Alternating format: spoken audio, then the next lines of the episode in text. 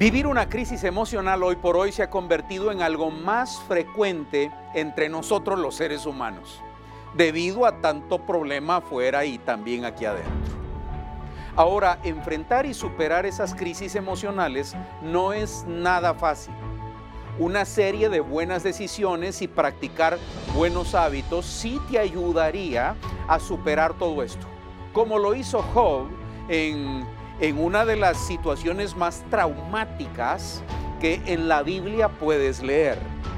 En el libro que lleva su nombre, en el capítulo número 1, desde los versículos primeros, desde el 13 al 15 y luego hasta el 20, notas las noticias que recibe Job una tras otra donde lo que está sucediendo es devastador con su familia, con sus negocios, su vida económica y su amor por sus hijos y su familia. Cualquiera de nosotros al recibir todas estas noticias, por supuesto, estaríamos en serias dificultades emocionales. Pero Job le enfrenta de manera madura, tomando muy buenas decisiones y practicando algunos de los hábitos más importantes de la vida cristiana. Quisiera que lo aprendiéramos. Capítulo 1, versículo 20. Me voy a concentrar ahí. Dice la escritura que después de escuchar todas estas noticias, Job se levanta. Job se levanta. Mira, mira la práctica tan, tan, tan valiente de Job. Dice la escritura que Job se levantó.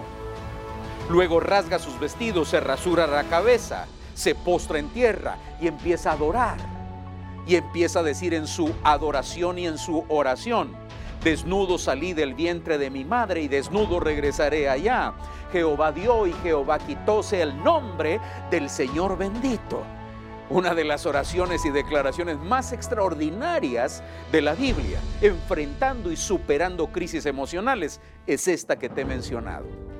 Pero cuando tú notas despacito y profundizas en lo que está sucediendo, en Job y cómo reacciona, aprendemos mucho para superar estas crisis. Número uno, se levanta porque algunos de nosotros en vez de levantarnos nos acostamos o nos quedamos pasivos o nos enconchamos o nos entristecemos o nos hundimos o nos hundimos en la crisis emocional. Job no lo hace así, él se levanta, él está decidido.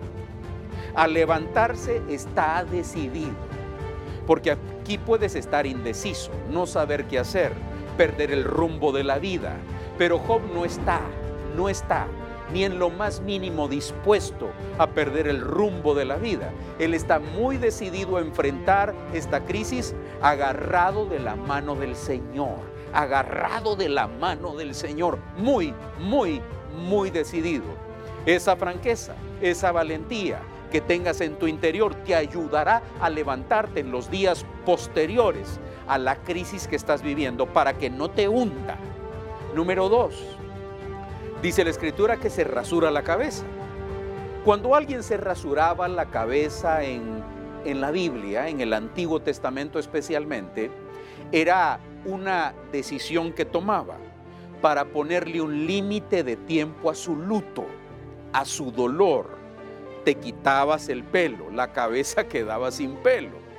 Cuando regresaba el cabello a la cabeza era el momento en que se terminaba el luto en que se terminaba el dolor, en que cerrabas el capítulo que te había dolido de la vida y empezabas un capítulo dejando el pasado atrás y lo que te había producido dolor y tristeza, lo dejabas ahí.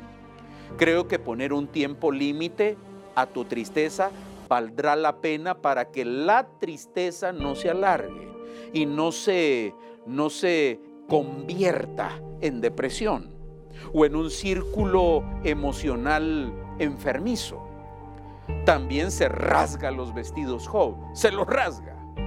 Cuando te rasgabas los vestidos en el Antiguo Testamento, lo que hacías es que aceptabas tu dolor, aceptarlo.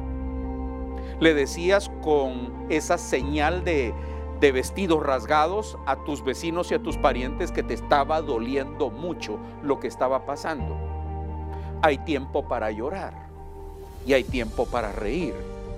Cuando el tiempo del dolor lo estés viviendo, pues acéptalo. Acepta tu pérdida. Acepta que el ser querido murió. Acepta que perdiste lo que tanto te costó. Acéptalo. Porque esa aceptación te va a liberar, te suelta. Eso es muy importante. Se rasgan sus vestidos en el Antiguo Testamento. Pero también, qué práctica y qué buenos hábitos tenía Job. Después de todo esto, él sabe que tiene que agarrarse de la mano del Señor. Así es que se rasura la cabeza, se rasga el, vestido y se postra en tierra. Cuando se postra en tierra, lo primero que le nace del corazón es adorar, adorar y adorar. Y dice en aquella frase tan, tan histórica, Jehová dio, Jehová quitó, sea el nombre de Jehová bendito.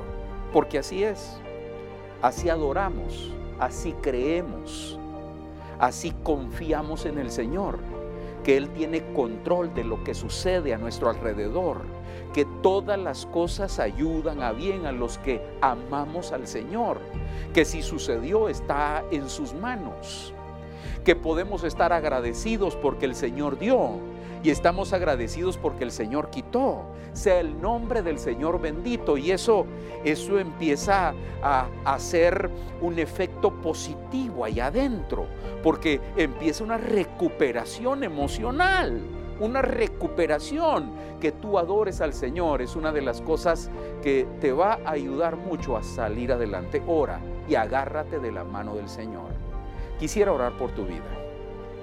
Padre, en el nombre de Jesús, bendigo a aquellos que ahora mismo están escuchando y están viviendo una crisis emocional. Ayúdalos, dales fuerzas y sabiduría para salir de esta situación. Los pongo en tus manos. En el nombre de Jesús. Amén y amén. Que el Señor te bendiga.